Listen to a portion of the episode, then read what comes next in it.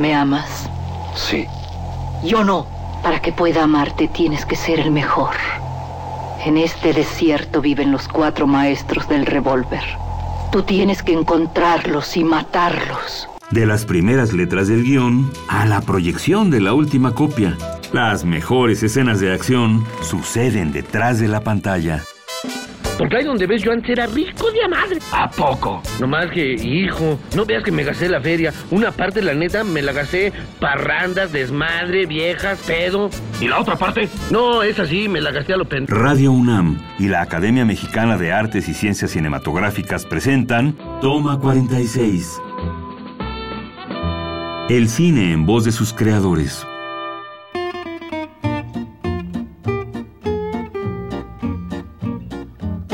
Juan Carlos Colombo, oficio actor.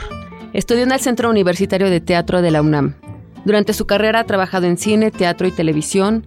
Ha participado en más de 30 películas, entre las que destacan Desiertos Mares, La Ley de Herodes, Cinco días sin hora. Ha sido reconocido con cuatro nominaciones por el Premio Ariel y lo obtuvo por La Ley de Herodes como mejor actor de cuadro. En Toma 46 tenemos el gusto de charlar con Juan Carlos Colombo. Bienvenido. Muchas gracias. Juan Carlos, cuéntanos, ¿Qué es ser actor? Mira, eh, es una pregunta que uno debe seguir haciéndose toda la vida. Eh, a veces uno duda incluso de ser actor. Decía un actor argentino muy famoso que salía a escena, seguía saliendo a escena, falleció hace poco, para ver si alguien se daba cuenta que él no era actor. y era uno de los mejores actores del país. Yo creo que, esa, que ser actor es una pregunta permanente eh, también eh, es un deseo, eh, como te digo, en mi caso desde la infancia, y es esa capacidad de expresarse a través de la ficción, de una ficción completa, como crear un mundo entero, a partir de datos donde uno asume roles que no son los que uno asume normalmente en la vida cotidiana, ¿no? Uno decide ser otra persona. Hitchcock decía que éramos seres infantiloides y esquizoides, y tiene algo de razón. Ese placer por ser otra persona, para poder expresar, yo creo que soy muy tímido y sería muy difícil expresarme lo que yo siento y pienso, pero sí lo puedo lograr a través de otros personajes. ¿no? Creo que hasta ideológicamente prefiero expresarme a través de los personajes que personalmente. Creo que esa tribuna le corresponde a otros. Y respecto al oficio, a veces suele ser utilizado como casi una mala palabra. ¿no? Decir, ah, es un actor que es de puro oficio. Pero el oficio es algo que hay que saber amar como, como en la época de los artesanos. Creo que el oficio es alguien que sabe hacer lo que tiene que hacer. Una especialidad. Que, una mesa la hace y funciona como mesa. De ahí para el real puede hacer una mesa maravillosa, preciosa, labrada y hacer una obra de arte. Uno tiende, por mi formación, a tratar de ser una obra de arte, o sea, que trascienda el hecho en sí de la eficacia, eh, que llegue a tocar sensibilidades para las personas que lo ven nuevas y que le, aporte en su vida un elemento diferente de la forma de verse a sí mismo o de ver al mundo. ¿no? Esa es una aspiración, no siempre se logra, pero por lo menos se tiene que tener oficio. Y yo digo que el oficio es como el colesterol, hay uno bueno y uno malo. El, malo es el que te hace hacer las cosas siempre igual, porque sabes que funcionan, ya lo tienes. Después de muchos años de hacer algo, lo aprendiste. El esquema, el método. Eh, pero el oficio bueno es el que te impide hacer lo mismo. Tratas de buscar hacer algo diferente que sabes que lo mínimo lo vas a hacer bien, pero sobre eso quieres hacer algo diferente, te exiges más. El oficio, un buen oficio es que te exiges más. ¿Cómo fuiste aprendiendo esto? ¿Cómo te fuiste formando? Eh, bueno, en teatro, pues una buena escuela es fundamental. En cine es muy difícil, aun cuando hay intentos de escuela de actuación, porque el fenómeno de actuar es se aprende filmando. La presión que se tiene a la hora de filmar no se la puede tener en una escuela. En teatro puedes simular una función de teatro con invitados en un ensayo y vas a sentir más o menos lo mismo que vas a sentir el día del estreno. Pero en cine no se puede. Tendrías que tener una escuela con, con cámaras, video y, este, además que se vaya a exhibir. Es decir, ya, ya, ya, entramos en otra dimensión que te digo que es como los cortos de la escuela de cine, que sí es la verdadera escuela del, del...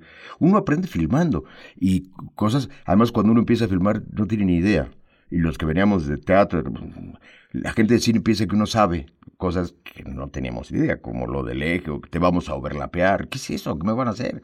¿No? O por qué si ya quedó la escena se vuelve a filmar, ¿no? O yo no entendía por qué, hasta Los fotógrafos me han enseñado más que los directores respecto a lo que es el oficio. Claro, porque se cuenta Se narrativamente cuenta a través de una cámara. ¿no? Se cuenta como un cubo que los desarmas y los ar- lo armas para que se vea, ¿no? Entonces, y se cuenta en dos dimensiones, por eso hay cosas que no, no, te, no te entran. se- esta plática que tenemos tú y yo enfrente hay que mover para, para el otro lado para que parezca que estamos uno enfrente del otro.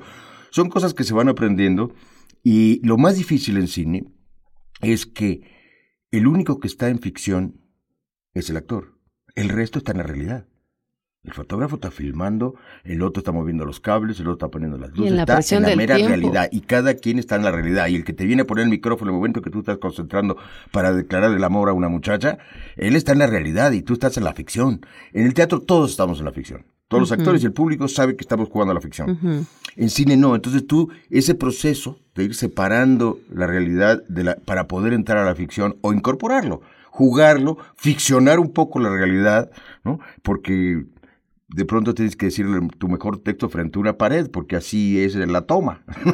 Entonces, ese fenómeno de aceptar las condiciones muy limitantes para un actor que viene de teatro, que el actor, si algo tiene en teatro es libertad. Por más que sea respetuoso de la dirección, entra al escenario y puedo hacer lo que se me dé la gana. Y se me ve, ¿no? En cine, por lo pronto, me tengo que meter a cuadro, que por eso me dieron el Ariel de director a de cuadro, porque al fin me metí a cuadro. ¿no? Este, eso es un chiste de Mariana Quironella. Eh, Pues Claro, pero en cine tienes que llegar a una marca, un punto de iluminación, Sí. un encuadre, un foco. y eso te llena la cabeza de cosas que te distraen. ¿Y cómo le haces tú para resolver meterte?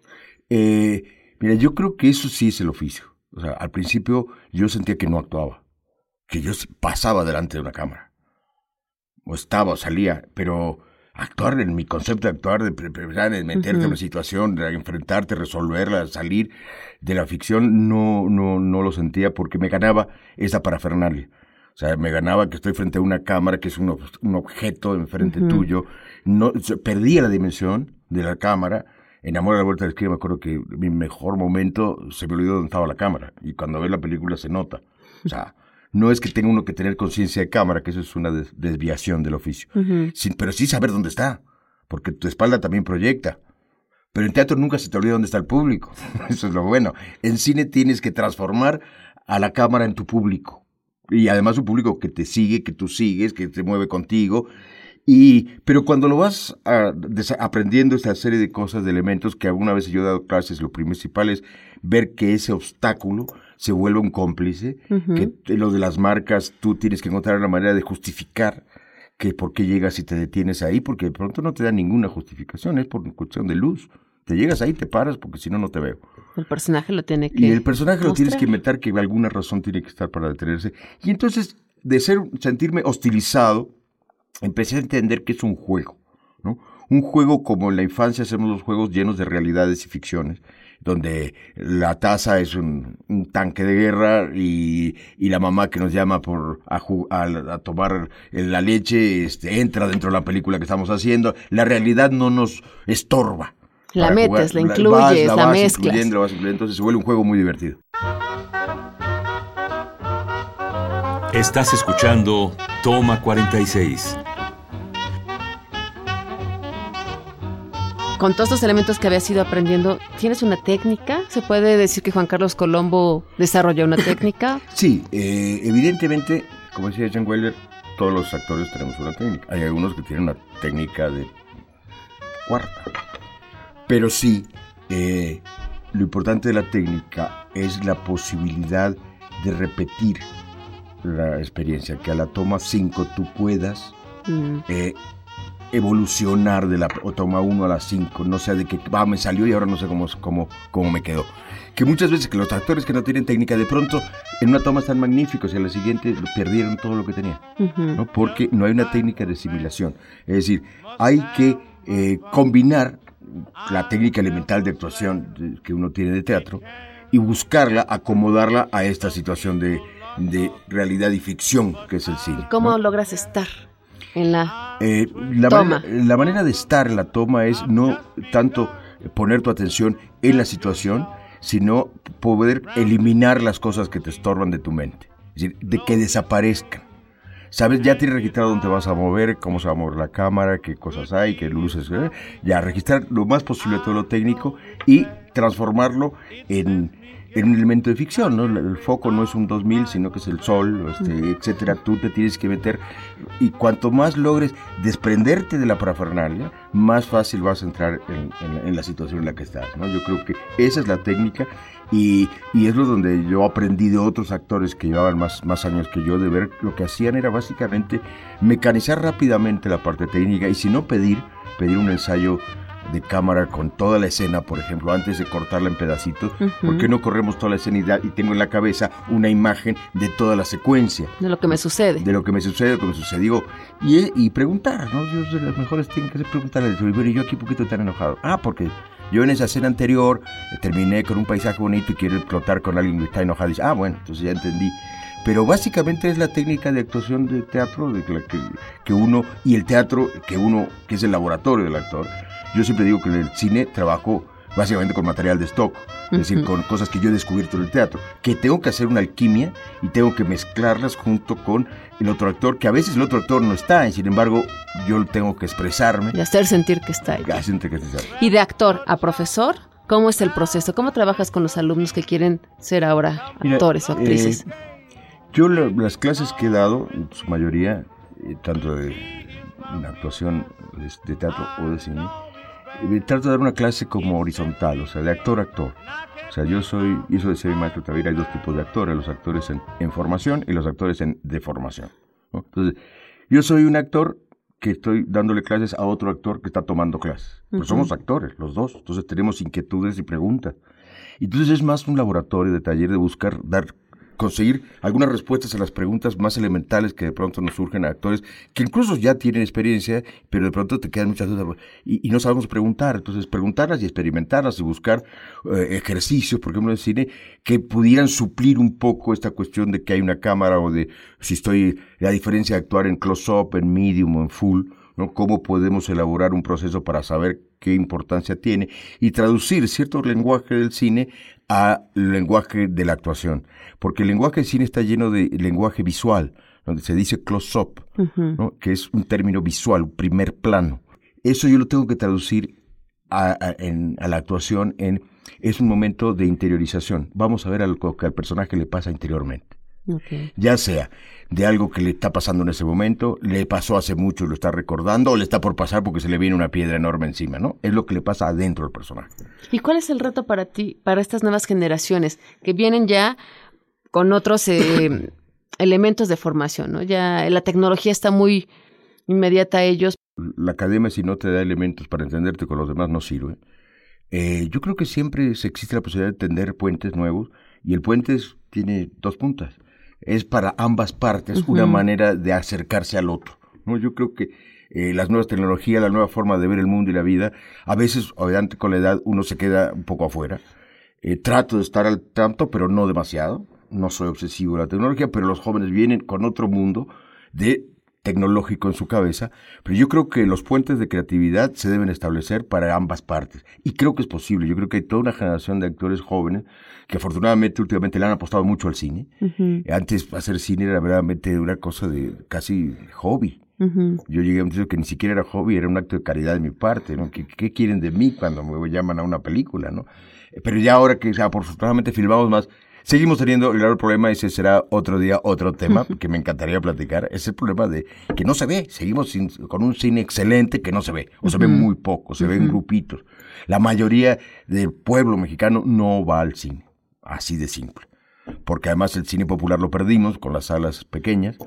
¿Y tú crees que para ser un actor, hablemos ahora de cine, o sea, ¿qué les pides? ¿Que, que lean, que vivan, que...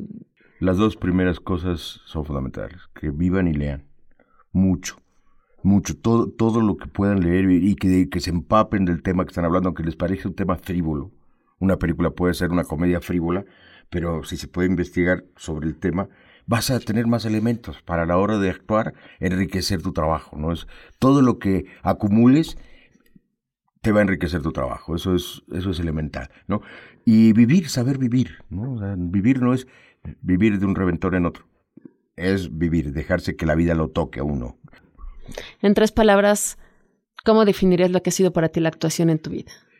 Pues yo creo que es eh, una pasión inagotable, afortunadamente. Nunca he pensado que se puede acabar. Quisiera morirme actuando, porque me, he muerto tantas veces que a lo mejor revivo. Es, una de las razones. Eh, es una pasión absoluta y si no se tiene una pasión absoluta se puede llegar a sufrir muchísimo porque entonces los objetivos son otros. El dinero, la fama, el reconocimiento que siempre son pocos. Pero el placer en sí de actuar es como hacer el amor. No, uno no espera reconocimiento, espera tener el placer. Juan Carlos Colombo, un placer y un deleite haber estado contigo en Toma 46. Muchas gracias. No, muchas gracias a ti.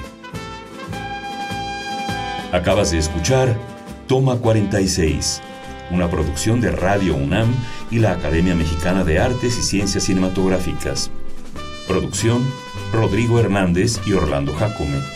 Guión, Damaris Vera. Operación Francisco Mejía.